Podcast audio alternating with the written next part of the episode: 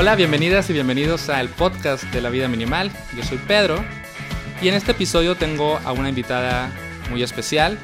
Es Laisa, mi esposa, mi compañera de vida, la persona con la que comparto esta casa. Laisa pues me ha acompañado en todo este proceso de tener una vida minimalista y en este episodio la entrevisté para que nos cuente cuál es su versión del minimalismo, cómo es que ella lo vive, cómo ha tenido diferentes etapas pasando por un minimalismo muy pragmático y muy racional y de alguna manera un poquito impuesto y, cómo poco a poco ella fue encontrando un minimalismo más emocional, más propio, más auténtico y cómo lo vive.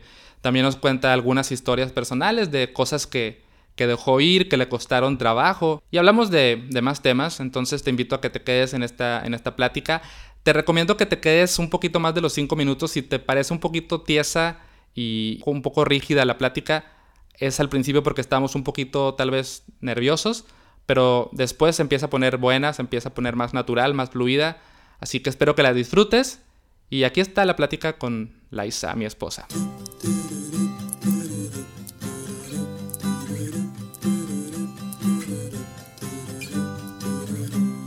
Yo quisiera preguntarte primero si te consideras minimalista. ¿Y qué, y qué es para ti el minimalismo? Mm. Ay, me considero minimalista. pues sí. Em, no es como. Ya digo, ya hemos hablado como el tema de las etiquetas, de que, bueno, si soy feminista, si soy minimalista, si soy una persona zero waste. Em, no me gusta casarme con las etiquetas, pero sí considero que llevo un estilo de vida minimalista. ¿Y qué es para ti un estilo de vida minimalista? Eh, para mí es valorar eh, qué es lo importante en sentido físico y en sentido emocional, por así decirlo.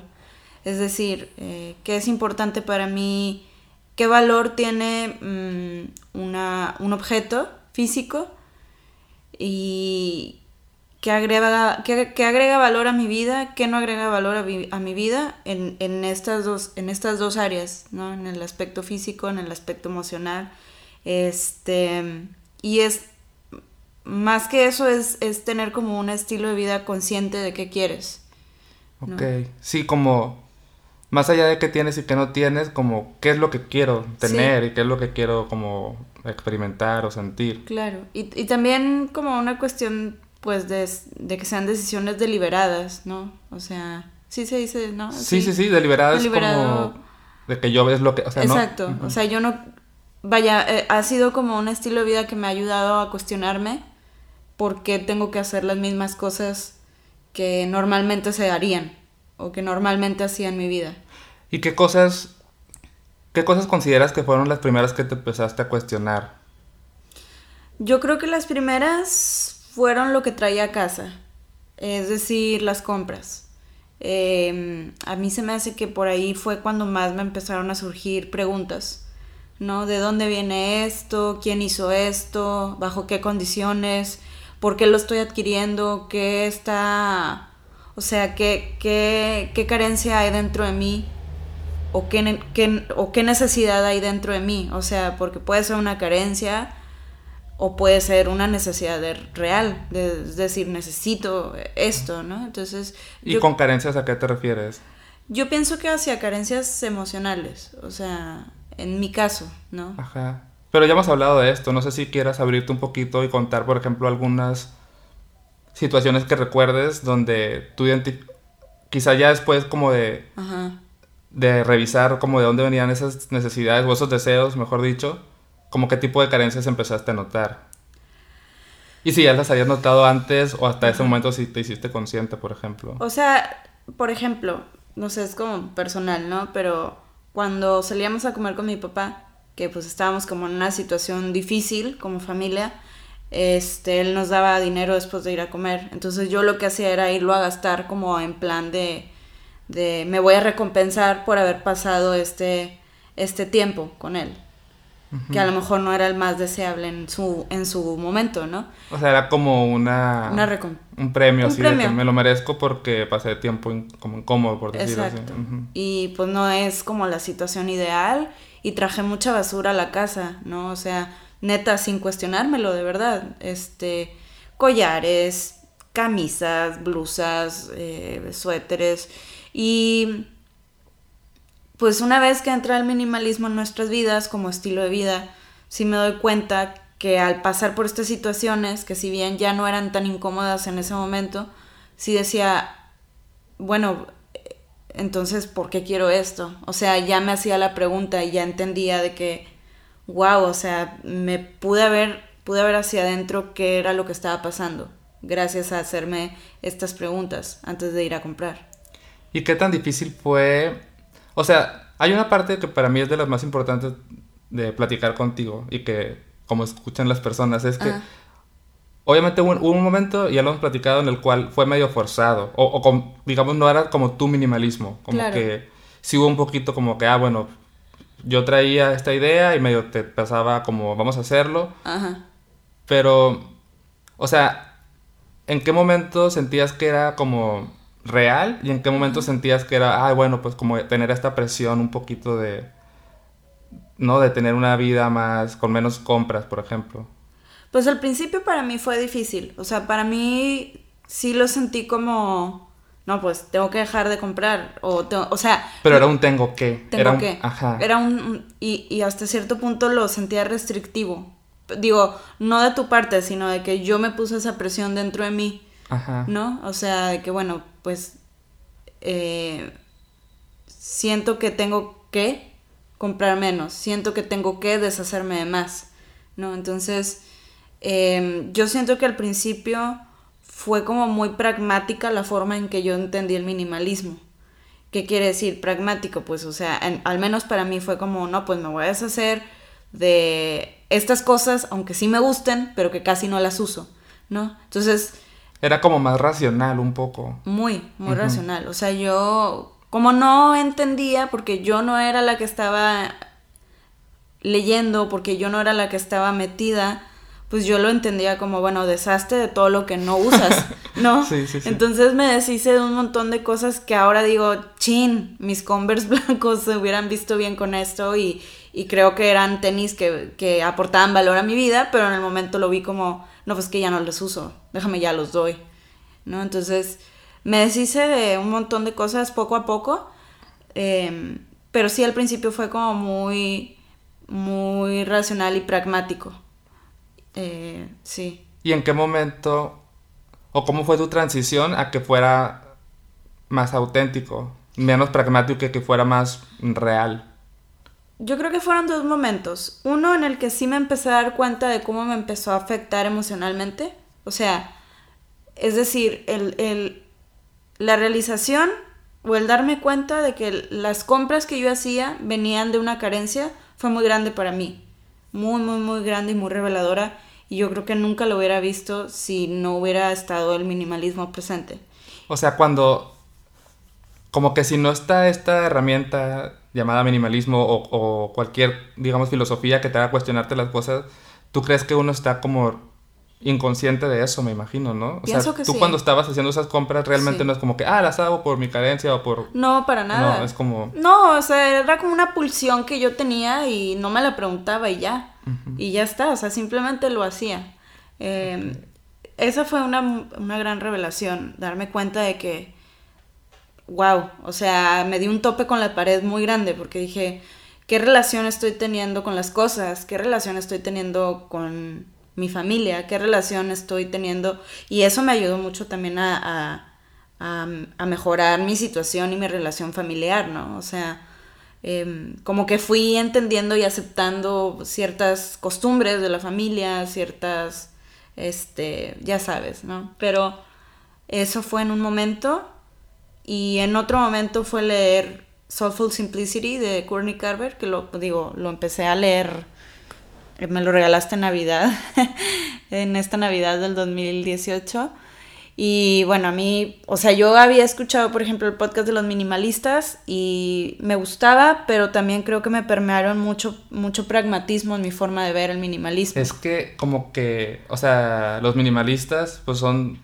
dos hombres y dos hombres, no sé si va, a sonar bien esto, pero pues muy agringados y dos hombres blancos en sus treintas. Sí, sí. Y, y Courtney Carver es como una mujer y te habló como de una manera diferente. Es como una amiga, o sea, te habla, o sea, su libro está escrito de una manera muy amorosa, a mi forma de verlo, que si yo hubiera leído o me hubiera topado con este libro antes de todo esto, entiendo perfectamente por cómo y por dónde empezar, ¿no? Porque sí lo habla como desde un lugar de, o sea, yo recibí, ella, ella menciona, mi wake up call, mi, mi llamado, mi despertar, y, y fue cuando empecé a, a, cambiar mi estilo de vida, a partir de que le diagnostican... Eh, esclerosis múltiple, me parece.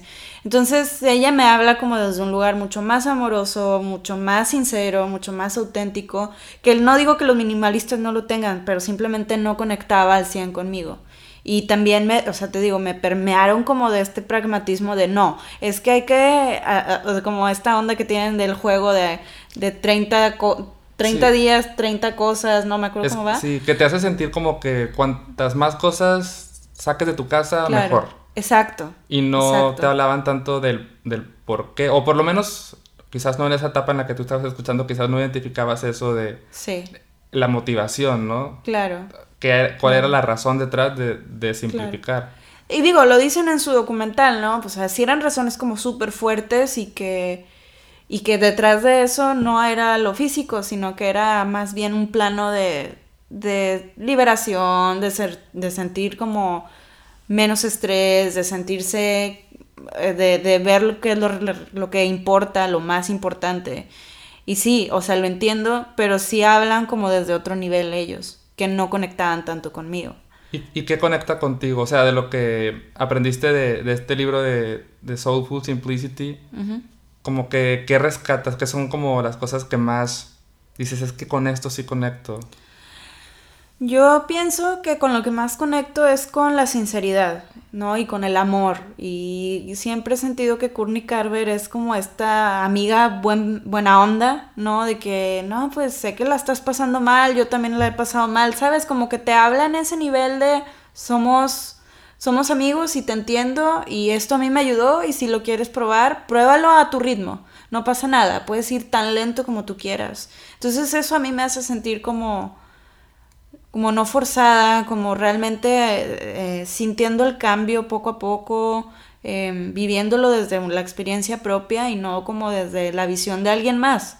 Como que em, conecto con lo con lo sincero, no con lo impuesto, no con lo no con lo la regla, o sea, no, no con un ABC, sino con esto fue lo que a mí me funcionó, esto es a mí lo que me gusta, este, esto me ha permitido viajar, y tiene una forma de escribir muy, muy linda, muy particular, ¿no? Eh, creo que hay un capítulo que se llama algo así como I just wanna go to the mountains with my amigos. O sea, así es como una forma bien linda de, escribir que conecta conmigo, que me gusta y que, que gracias a haber leído ese libro tiene mucho más sentido para mí el estilo de vida. Sí, a mí lo que me, me enseñó como esta pues esto que pasamos, de cómo al, principio yo te lo trataba de transmitir desde mi lugar y cómo yo siento que tampoco fue de que te obligué, pero sí de alguna manera fue como quizás desde una sola voz, desde mi visión. Entonces, a mí esto me hace pensar que al final es muy bueno que haya como muchas voces hablando del mismo tema, porque cada quien te conecta diferente, cada autor te conecta diferente y cada persona tiene una, una experiencia distinta. Sí. Y es lo que hace que uno vea como... Y no solo el minimalismo, sino cualquier cosa. Totalmente. la creatividad, el emprendimiento, el arte, el ejercicio, el bienestar, desde diferentes perspectivas y una va a conectar contigo y otras tal vez menos. Claro, claro. Sí, totalmente. O sea, yo, yo creo que si hubiera tal vez más, perdón que meta aquí e, esto, pero es necesario. Si hubiera más mujeres hablando de minimalismo, tal vez habría más influencia, ¿sabes? O sea, de mujeres haciendo minimalismo, desde qué lugar, porque, bueno, tú también sabes que el minimalismo a mí me permeó también. Por eso digo que las etiquetas no me funcionan, porque me permean el punto de feminismo y es cuando empiezo a cuestionar, bueno, ¿por qué debo usar toallas higiénicas? Quiero usar, quiero hacer la transición a la copa, que es un solo producto, que es, que es eh, ambientalmente lo más saludable que puedes hacer. Y como que esto fue permeando hacia otros lugares, ¿no? Y hacia el modo en que consumimos las cosas, hacia el modo en que vemos una botella de plástico, hacia el modo en que vemos lo desechable. Entonces, em, sí, creo que debería de haber más voces y con más em, mm, contextos distintos, que me parece bien, bien valioso. Sí, sí, sí, sí, los contextos siempre hacen que, que las historias se vuelvan más ricas. Claro. No, no como sí, no solo como así debe de ser, o no solo personas viajando o personas en una tiny house. En una tiny house. Sino personas con, con familias, mujeres. Claro. Sí. Claro, y distintos tipos de familias, es decir, o sea, no sé, familias con hijos, familias con perros, familias afroamericanas, familias mexicanas, latinoamericanas. O sea, a mí me parece valioso que, es como decía, los minimalistas hablan desde su lugar de, pues, hombres blancos en sus mid-30s que están en, el, la cúspide de su vida, ¿no? Y pues eso realmente no conecta conmigo, ¿no? Entonces, eh, sí se puede prestar a que... Digo, pero, pero que también los queremos, ¿no? O sea, ah, claro, mucho tiempo... Sí, sí, sí. O sea, yo quiero mucho a Ryan y Kedimos, por ejemplo, ¿no? O sea, sí le tengo cariño y, y pues la, la verdad es que fueron ellos quienes, quienes em, no, pues, o sea, sí le dieron como auge a todo esto, ¿no? Sí. Sí, sí lo queremos, no, no crean que no. y otra cosa que quisiera preguntarte es, o sea, ¿cómo te sientes en este momento personal de tu vida? O sea, una vez que ya entendiste, o más bien adoptaste el minimalismo como a ti, ¿no? Como tu versión y que, y que poco a poco lo has ido eh, incorporando más interiormente en tu vida, ¿cómo te sientes en este momento? Me siento más consciente siempre. O sea, no te voy a decir, oh, me siento mucho mejor que antes, ¿sabes? Porque, vaya, creo que el tener conciencia, o sea, el, el cuestionarse y el tener conciencia de qué estás haciendo y qué decisiones estás tomando, te van a llevar a un mejor resultado, eventualmente. Entonces, yo pienso que en este momento de mi vida creo que soy más consciente que nunca de qué decisiones estoy tomando, hacia dónde quiero ir, em, por qué me parece valioso hacer un downsize en el trabajo, por qué me parece valioso hacer yoga, por qué me, o sea, sí son cosas que si bien el minimalismo entra de lleno con con objetos físicos, con pertenencias, a mí me parece que se han ido a, al menos a mí, en mí, han ido hacia adentro, han ido como...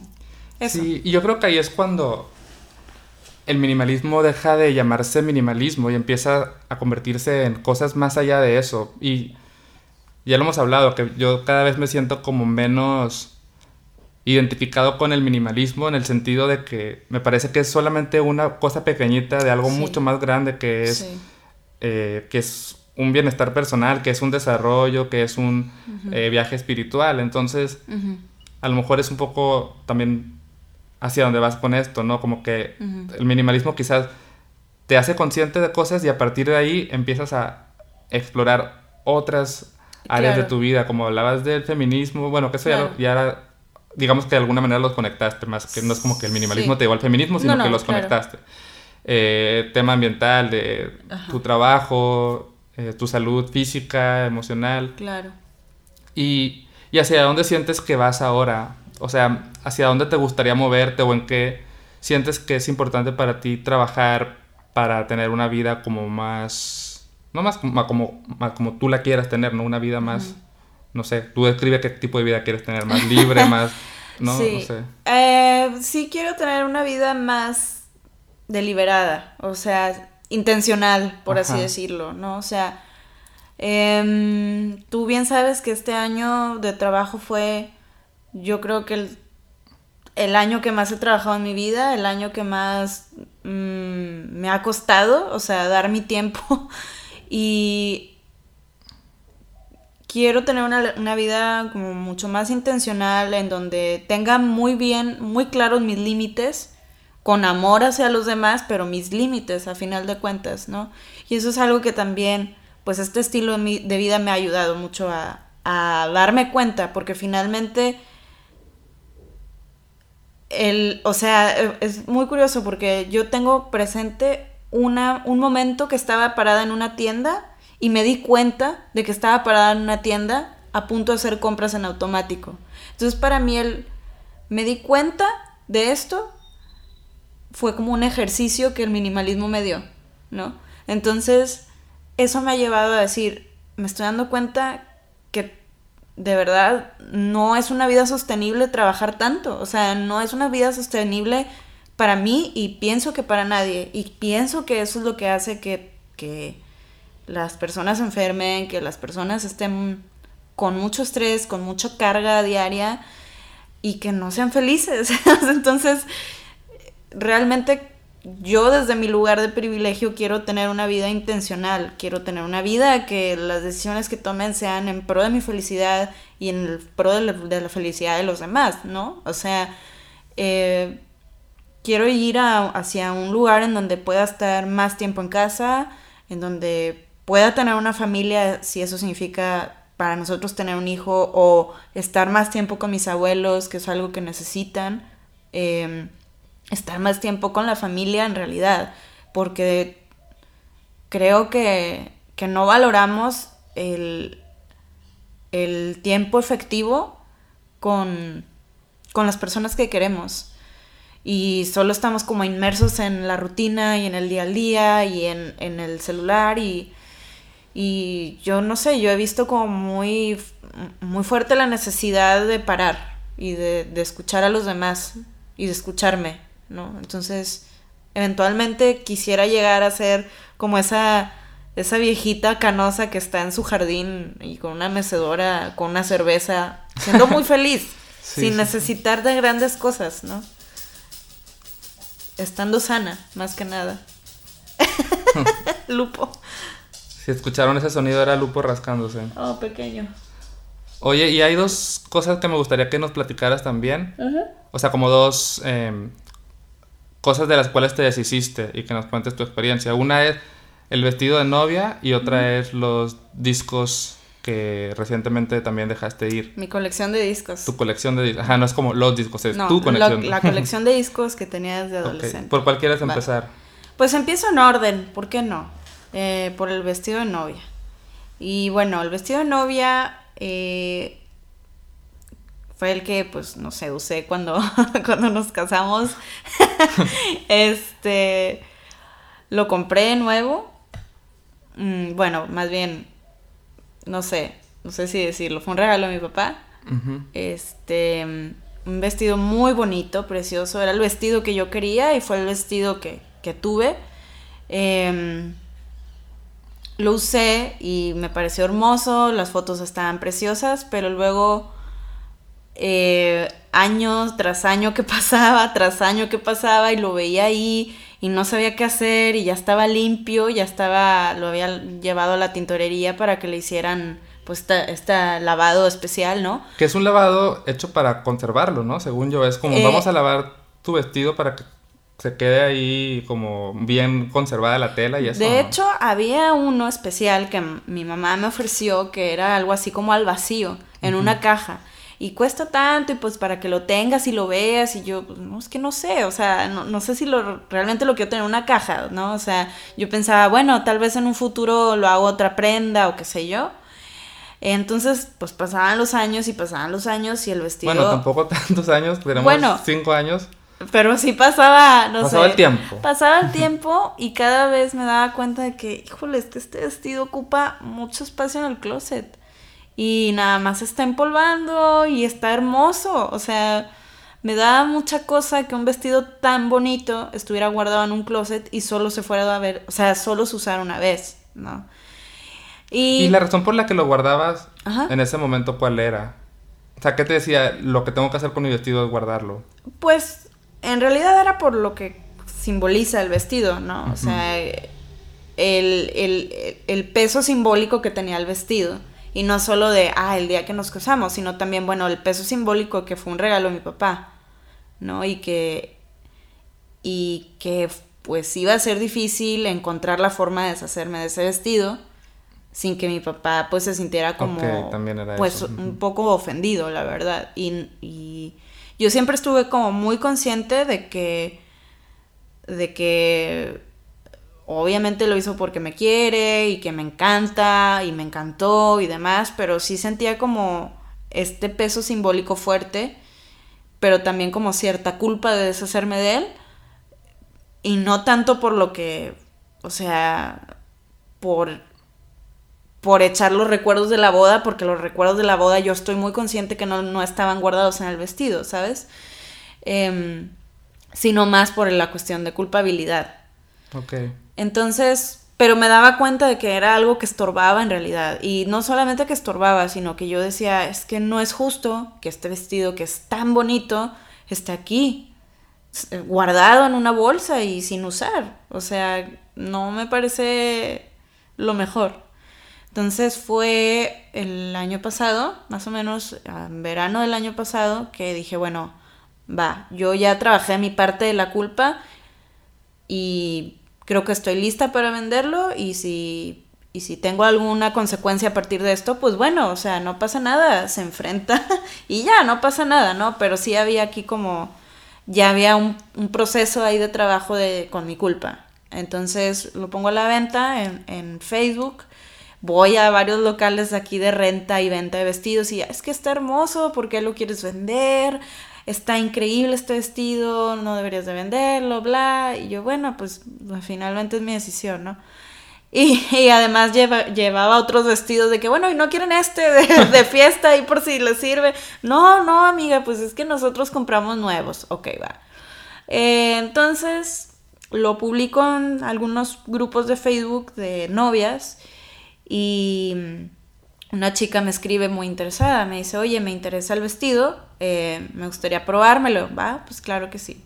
Entonces un día llega eh, una chica que se llamaba Smirna, con toda su familia, venían desde, ay, no me acuerdo si Apodaca, no, desde Juárez, una cosa así. O sea, venían de un eh, municipio lejano a Monterrey. Exacto, venían de un municipio lejano a la ciudad y pues fue como todo un viaje para ellos, porque traían, o sea, venían en la camionetota, toda la familia, el papá, la mamá, los hermanitos, los primos, traían papitas, o sea, sí fue una cuestión de hacer como una especie de viajecito para el vestido de novia. Llegan a la casa y, y yo les presto aquí eh, el estudio en donde estamos grabando aquí este podcast y les pongo el espejo, le, o sea, le quería hacer la experiencia linda a la chica porque a mí me hicieron muy linda la experiencia de ir a comprar ese vestido. Le ofrecí agua, se bajó la mamá, se bajaron las hermanitas. O sea, para ellas era como un gran evento venir a Un gran evento. O sea, es, como interesante darte cuenta de eso, como eh, personas con privilegios es ir a una tienda a comprar un vestido nuevo. Sí. Y para esas personas era era un gran día venir a, comprar este vestido que tú les estabas vendiendo. Claro, claro. Y obviamente un precio, era un precio casi simbólico, ¿no? Sí, sí, sí, fue un precio simbólico que, que bueno, la verdad es que me dio mucho gusto, me dice la chica, dame un segundo, me lo voy a medir, me salgo, vuelvo a entrar y ella está con, un, con la misma cara que yo tenía cuando me medí ese vestido. O sea, era una cara de es que este es el vestido, estoy súper feliz, es que sí lo quiero. Y me acuerdo que volteó a ver a su mamá y fue exactamente la misma mirada que tenía mi mamá, como de, ¿estás segura? Es que te queda raro de aquí, como que las mamás de pronto con las bodas son raras. ¿no? Las películas te las pintan como que son lo máximo y, y, no, o sea, es raro. Pero bueno, el caso es que la chica estaba muy feliz y yo le dije, mira, se te ve hermoso y te lo dejo más barato si quieres, pero de verdad, yo quiero que esto o sea, se ve, te ves feliz, ¿no? Entonces, em, ya me dijo, va, me lo llevo. Le regalé otros dos vestidos que la mamá y la hermanita se iban a poner ese día de la boda y se fueron felices. Y eso para mí fue muy... O sea, marcó mucho la forma en que un objeto le puede dar una felicidad muy grande a alguien, ¿no? Em, tiempo después me manda las fotos de la boda y me dice, fue un sueño hecho realidad, no sabes. O sea, sí era un vestido muy bonito y dio la casualidad de que ella más o menos tenía las mismas tallas que yo cuando nos casamos y se le veía hermoso el vestido y le salió más o menos barato, estaba el vestido en muy buenas condiciones y pues para mí fue como la, la, prueba más, más eh, concreta de cómo, no sé, como algo que tiene mucho valor no tiene sentido que esté guardado. O sea, de verdad no lo tiene. Si está en muy buen estado, no importa lo que sea, puede ser tu vestido de novia, puede ser un vestido normal, pero es, que en verdad le va a dar, o sea, no sé. Es que es algo que nosotros hemos visto en, el proceso de depurar cuando ciertas cosas las regalamos y las llevamos a donar o, se las damos a alguien. Sí. Es ver cómo eso vuelve a cobrar vida y vuelve y se convierte en algo importante de una persona. Claro.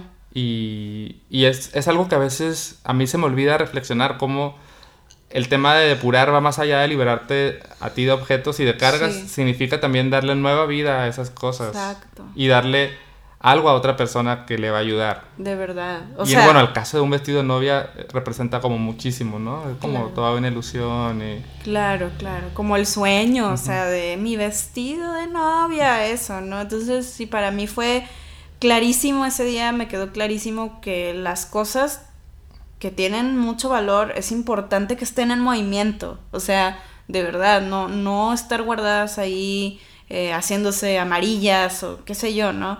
O no sé, no sé si tú te acuerdas cuando diste, vendiste, no sé si fue un, una guitarra, un amplificador, que venía un chico con su papá súper emocionado. Vendí los monitores. Vendiste los monitores. Mis monitores, bueno, los monitores son bocinas especiales para, para mezclar audio. Y y sí, los vendí, él se fue bien contento y también los vendí así de que baratísimos para que ya se fueran. Y, a, y les iban a servir muchísimo y aquí estaban medio casi de adorno nada más. Claro. Sí, entonces, no sé, son como estas, o sea, pruebas clarísimas de que las cosas deben de estar en movimiento y, y entre, entre más sea el movimiento, mejor es la energía, mejor es todo, ¿no? Entonces, pues sí, fue eso y, y mi colección de discos fue algo a lo que me costó mucho, pero finalmente... Eh, perdón, cabe aclarar que yo varias veces te... No, bueno, según yo sí te tiraba en directas de que, mm, ¿y cuándo vas a volver a escuchar esos CDs? ¿Y en qué reproductor? Que por cierto no tenemos reproductor de discos. Pero... Sí. Pero bueno, poco a poco me di cuenta que no tenía por qué meterme con eso hasta que tú sola como que llegaste a esa... ¿Cómo es que llegaste a esa decisión de, bueno, ya, Mira, me ha pasado que... Em, déjame les doy un poco de contexto. Era mi colección de discos desde la adolescencia. Entonces tenía EPs de Radiohead, tenía un montón de cosas de Radiohead y entre otras cosas que estaban muy padres, que estaban muy lindas y lindas de escuchar, pero ocupaban un cajón, un cajón entero, ¿no? Entonces sí llegó un punto en que vi la necesidad de ese cajón es decir, para la ropa de invierno-verano, hacer el cambio de la cápsula, me di cuenta de, mmm, ese cajón me vendría muy bien para mi, mi pijama de invierno, que es, pues está bultosa, ¿no? La pijama de invierno. Y tenía ya un trabajo hecho también sobre los discos. O sea, yo también ya tenía muy identificado, bueno, va a ser en mi momento. O sea, desde que yo leía Courtney Carver era, me podrá decir Pedro, me podrá decir mi mamá, diga quien me diga, yo me voy a deshacer de esas cosas en mi momento y cuando yo me sienta lista de hacerlo, ¿no? Entonces, esta Semana Santa, este, estas vacaciones que acaban de pasar de Semana Santa, dije, bueno, voy a abrir este cajón, voy a ver qué discos, porque sí, era cierto, eran CDs, todos eran CDs. Entonces, dije, bueno, ya ni siquiera tengo el carro donde escucho CDs, eh, no tengo ni un solo reproductor de CDs. Dudo que los CDs vayan a regresar como una moda, así como el vinil, ¿sabes? Eh, que además dije, bueno, ya tengo una colección de viniles y lo que sí me aporta valor son los viniles, evidentemente, ¿no? Entonces abro el cajón y veo disco por disco y digo, esto se va, esto se va, esto se va. Y eran tantos los que se tenían que ir que se fueron casi todos, en realidad. O sea, lo minimicé a un, pequeño eh, estante en, la cajonera. Y al dejarlos en, en, Caritas, que es a donde vamos a donar, era la bolsa, una bolsa llena de discos Y eran discos, pues, de que, no sé, pues una persona de una biblioteca súper alternativa indie, ¿no? De que Siu Siu, Radiohead, Bjork. ¿Quién va a comprar esto? Pero bueno, lo dejé en el contenedor y sí sentí como un... Ahí va una parte de mí, o sea, a la que me estaba aferrando. Eso fue lo más duro, como que, pues sí me estaba aferrando como a esta adolescente que estaba en búsqueda de, ser, de saber quién era, de qué quería con su vida, de qué, quién quería ser y fue como bastante... O sea, sí sentí como un peso real, simbólico, el dejar ahí la bolsa llena de discos y darme cuenta que ya no soy esa persona. De que ya no eres la persona de 15, 20 años, ya tienes 32.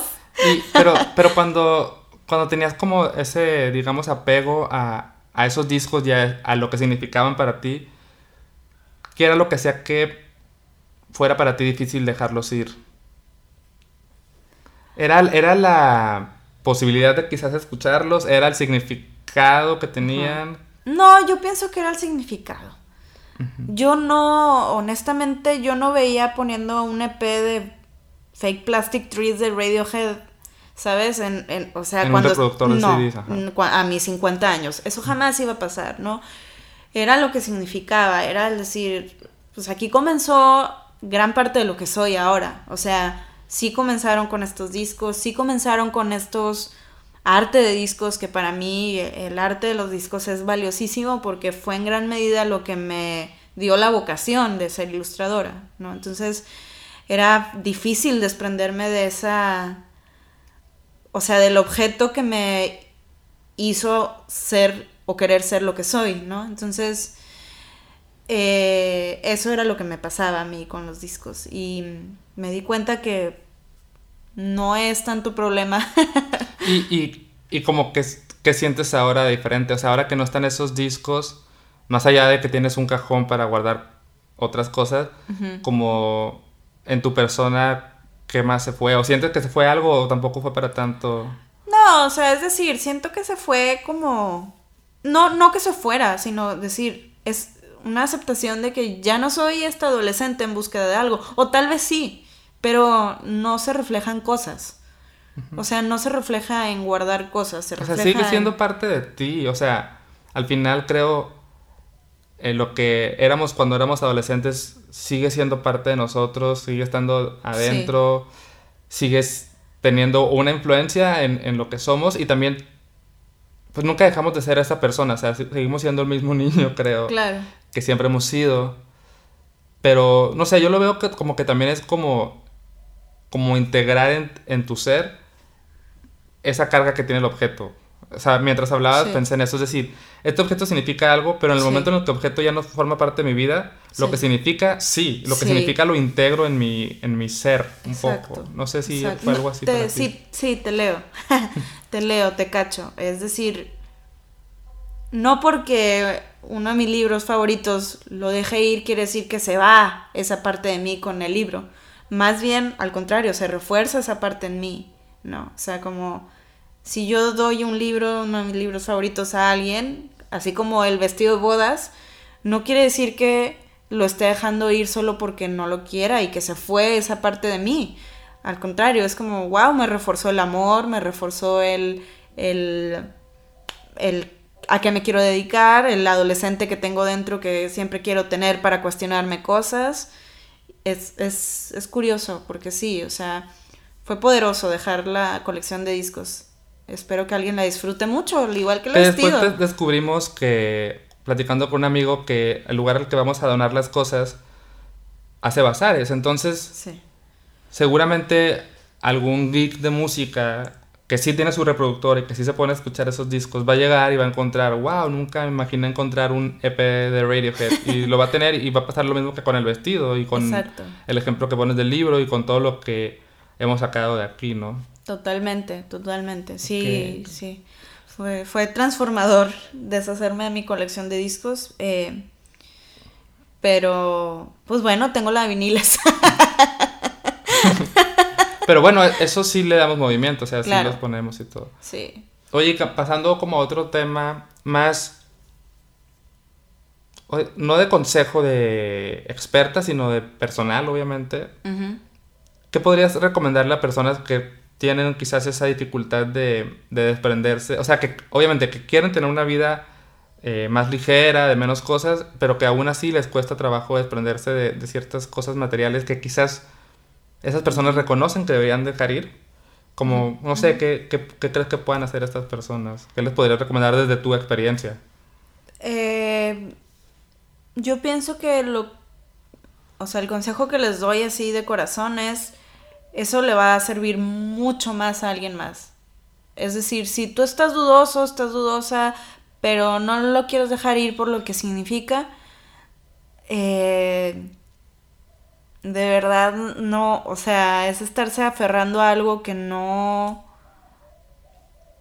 no tiene mucho sentido aferrarse, no sé si tenga, o sea, no sé si tenga sentido lo que estoy diciendo, pero de verdad le va a servir un montón a alguien más y lo va a agradecer y lo que vas a ver en esa persona va a ser como una especie de espejo, o sea, vas a verte a ti si es que ves a esa persona. Si no la ves, pues no, no pasa nada. Pero en mi caso, que sí he visto cómo, cómo un objeto le puede transformar la vida a alguien, eso es invaluable. Eso es lo verdaderamente invaluable. Oye, y no sé, tú también eres mucho de guardar que el papelito, que el, el, boleto del cine y eso. Sí. Sé que muchas cosas las conservas. Ajá. Pero también si ¿Algunas soltaste o no? Muchas solté. Y, por ejemplo, eso no es como, no como que a alguien le vaya a traer valor la envoltura del chocolate. No, no. Pero, ¿cómo trabajaste tú eso?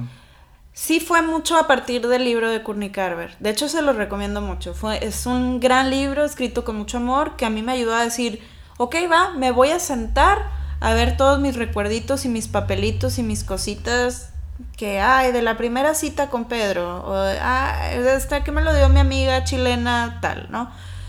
Sí fue una cuestión de, decir, bueno, esto es basura, o sea, esto es basura en realidad, digo, guardaba, es decir, guardaba empaques de tés que tomaba en Chile, que eran tés que puedo encontrar aquí, ¿sabes? Entonces no tenía sentido y y me quedé con esas cosas que sí son entrañables, como fotografías, como eh, sí objetitos, como por ejemplo guardé una caja de cerillos eh, de un restaurante que me gustaba cuando vivía en Chile, pero no ocupa gran espacio, y hay veces que los cerillos nos sacan de apuro porque nuestra estufa es de gas antigua.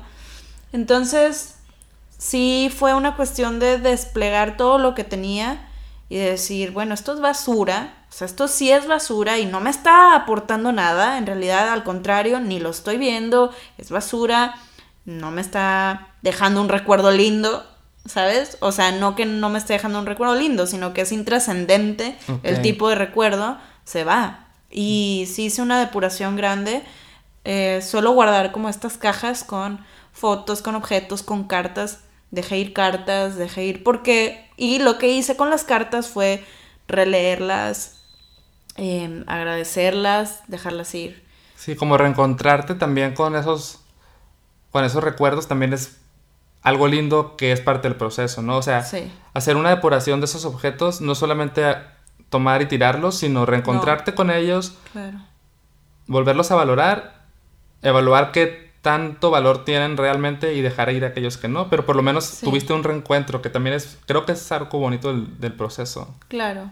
El reencuentro, fíjate que lo tengo muy seguido, porque si soy una persona muy nostálgica y una persona que le gusta visitar el pasado por alguna razón, y estas cajas para mí representan como visitarme a mí, así como mis libretas ilustradas es ver qué estaba pensando en aquel entonces sí te llevan como a, pienso yo que te llevan como a, a entenderte mejor. Eh, pero bueno, en el caso de las cajitas estas, que sí es algo con lo que suelo convivir, también decía, bueno, ¿con qué quiero convivir? ¿No? O sea, quiero convivir con una carta de una amiga en la que me da las gracias por haber estado con ella en un momento que lo necesitaba, o quiero convivir con una envoltura de té o con una envoltura de chocolate que ok, qué bonito, pero no me habla más que eso, ¿no? Entonces, sí era un poco eh, valorar el recuerdo y, y pues dejar ir lo que tenía que dejarse ir, ¿no? Eso. no sé, ha sido lindo, ha sido un proceso lindo porque también me doy cuenta de que abres espacio, o sea, en realidad abres espacio para, no para cosas nuevas, abres espacio simplemente para darte cuenta que ahí estaban estas cosas que tenían mucho valor. Y por ejemplo las fotografías, eh, habla Courtney Carver, pues que no estén guardadas, que estén en un álbum lindo, que estén en un display, que estén... Y eso también a mí me ha ayudado mucho, es decir, porque quiero tener una fotografía guardada que está linda, cuando le puedo dar un, un lugar lindo, le puedo hacer como una especie de altar, ¿sí me explico? O sea, interactuar de forma diferente con lo guardado. Sí, me acuerdo que una vez hice una, un diagramita que se volvió muy famoso, que es como una cruz, ¿no? De que si, de que si lo usas, si no lo usas, si, no me acuerdo, si te aporta felicidad o no.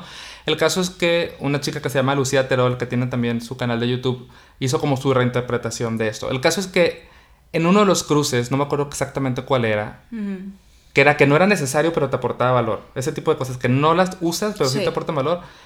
Ella daba la instrucción de visibilízalo, es decir, sí ponlo a la vista, ponlo para que forma, forme parte de tu vida. Porque no tiene caso guardar algo que sí te trae valor, pero no lo tiene cerca de ti. Exacto. y es algo que también se puede hacer. Y además también al momento de visibilizarlo, incluso creo que también hasta lo pones en tela de juicio un poco de a ver si realmente te aporta tanto valor o no. Claro, totalmente. O sea, yo aprendí que tener cosas guardadas eh, como fotografías, como estos objetos de valor, como cartas, o sea, adquieren más, adquieren más valor cuando están en, en, un display o visibilizados. Y no sé, yo siento que eso también le ha dado una, un confort a la casa, una calidez a la casa muy linda. Al menos eso es lo que he sentido. Sí. que nuestra casa, yo siempre digo que si alguien llega a nuestra casa, diría como que, hey, un momento, esta no es una casa de un minimalista. Porque en realidad está como muy llena de, adornos y de objetos, pero en realidad esos objetos están ahí expuestos y, y, nos alegran y tienen una razón de estar ahí. Y son adornos que quizás alguien más podría tener guardados, pero nosotros decidimos exponerlos y, y hacer que nuestra casa se vea, bueno, bonita, habitada, no una casa así como, ¿no? Como blanca, sin vida. así la pared blanca, ¿no? Lo que, lo que yo siento en Bueno, también está llena de plantas. Bueno, eso sí. Las plantas además son, pues son vida, o sea, no, no, no está, digo, me pongo como muy esotérica hablando de esto, pero es energía fluyendo, es aire, es oxígeno, es vista, es, o sea, las plantas son todo. Em, pero, ¿qué iba a decir? Ah, lo que sí me parece curioso en nuestra casa es que si te puedes a pensar, no, o sea, no tenemos nada guardado. O sea, si tú ves los closets, todo lo que está es lo que usamos, ¿no? No hay así como el closet lleno de cachivaches y de cosas que no usamos y que no queremos ni ver, ¿no? Exacto, o sea, lo que está guardado es algo que constantemente está saliendo y entrando. O sea, es ropa que se pone y se vuelve a guardar. Exacto. Son utensilios que se usan y se vuelven a guardar. No es cosas, no hay cosas que estén guardadas solo porque sí. Solo porque ahí están y, ahí están acumuladas, ¿no? Pero. Algunas partes quizás, pero que es, por ejemplo, esos sartenes de que sabemos que realmente va a llegar un punto en el que los que tenemos se van a desgastar y eso nos los dieron en la boda y no está de más tenerlos ahí y no nos estorba guardarlos. Claro. Pero, es mínimo, o sea, porque de verdad si vas a otras casas y ves la cantidad de cosas, digo, no lo digo desde el punto de juicio, sino lo digo que, bueno, todo lo que tenemos en la casa es todo lo que hay en la casa, o sea, no hay nada más escondido en maletas, en cajones, en closets, de que abres el closet y se desborda todo, ¿no? Eh, yo sí siento que, que fue un proceso lindo para mí, o sea, difícil al principio, pero lindo porque finalmente o sea, cuando me deshago de algo, me deshago con mucha intención. Y cuando hago llegar algo nuevo, lo compro con muchísima intención también. O sea, por ejemplo, yo era una persona que le encantaban los peluches y me, me gustan, o sea, pero sí ha sido como darme cuenta de, bueno, pues, o sea, ¿en qué punto voy a tener peluches? ¿Cuántos peluches quiero tener? Entonces, no sé, la última compra así que hice fue súper intencional y fue de que mi peluche favorito con el que duermo todos los días, sí, todo lo que significa, es decir, estoy muy intencional en lo que traigo a casa y muy agradecida, o sea, de dónde viene, sé que no tenemos la mejor, no, no, no tenemos un buen esquema de consumismo ni de cómo se producen las cosas, entonces sé muy bien que estoy comprando y sé muy bien de dónde viene, pero el valor que le voy a dar, pues bueno, es diferente, ¿no? Muy bien, pues yo creo que podemos concluir aquí. Ok. Me gustó mucho platicar contigo. Vamos ahora a ver un poquito de Netflix para disfrutar nuestro domingo. Sí. Muchas gracias. A ti, gracias por invitarme aquí a tu casa. Espero que hayas disfrutado este episodio, que las cosas que compartimos aquí te sirvan de alguna manera. Y para terminar te invito a que me sigas en mis redes sociales, que son La Vida Minimal, así me encuentras en Instagram y Facebook, lavidaminimal.com es mi página. Y si disfrutas este podcast, te pido que me ayudes siguiendo el, podcast en cualquier plataforma que utilices y dejando tu reseña si es que la plataforma donde escuchas te permite dejar reseñas o calificación. Y te espero con nuevas entrevistas, nuevas reflexiones personales para empezar o para continuar con una vida un poquito más ligera. Muchas gracias.